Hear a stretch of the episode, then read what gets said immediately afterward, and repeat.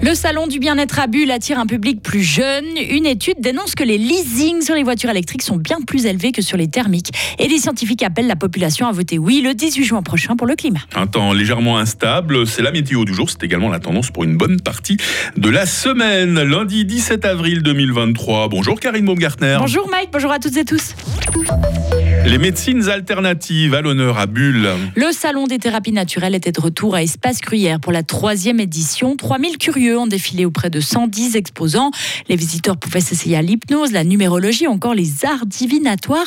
Mais quel est le public visé par cette manifestation? Il y a du changement depuis la création de l'événement en 2014, selon Sandra Barbeau. Elle est programmatrice et coordinatrice du salon. Bah, en fait, c'est vrai qu'on se rend compte que le public a tendance à être aussi plus jeune qu'il y a certaines années. Enfin, y a plusieurs années. Et en fait, il y a plus de curiosité. Euh, les gens, ils ont envie de vraiment apprendre de nouvelles choses, prendre plus soin d'eux et apprendre à prendre soin d'eux différemment. Euh, donc ça va passer, oui, par, euh, par l'art divinatoire, par les soins, par l'hypnothérapie qui marche vraiment très bien.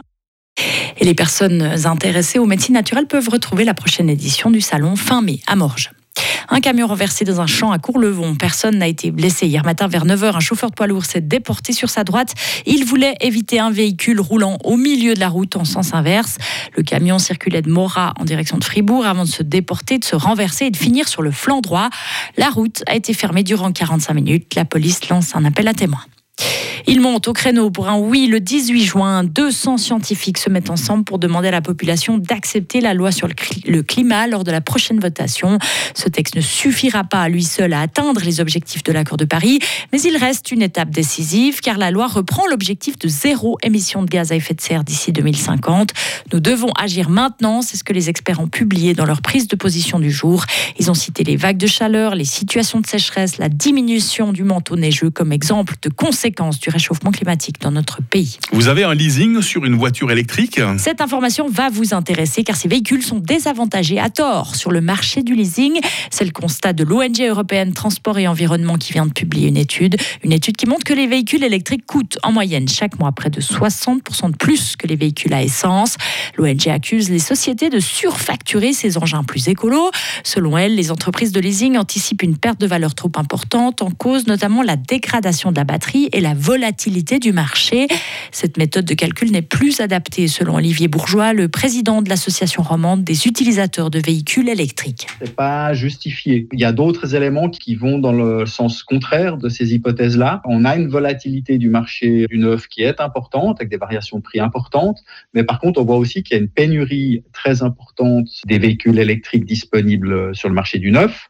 On a des délais d'attente qui sont astronomiques chez certaines marques et euh, on voit justement des véhicules d'occasion, fin de leasing ou pas, hein, mais des véhicules sur le marché de l'occasion qui se vendent extrêmement cher parce que les gens préfèrent payer euh, très cher un véhicule qui a 2-3 ans d'occasion plutôt que de devoir attendre un an pour avoir un véhicule neuf.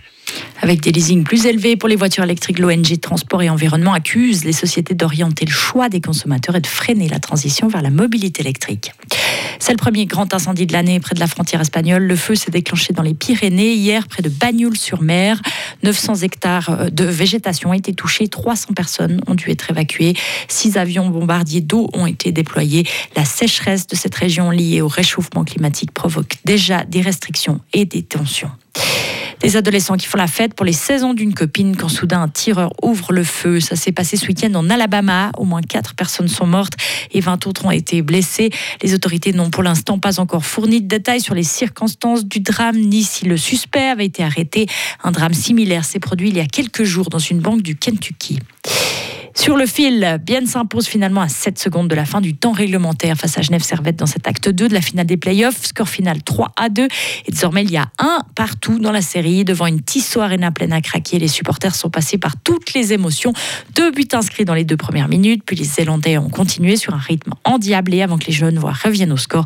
Du beau spectacle donc qui continue demain pour l'acte 3.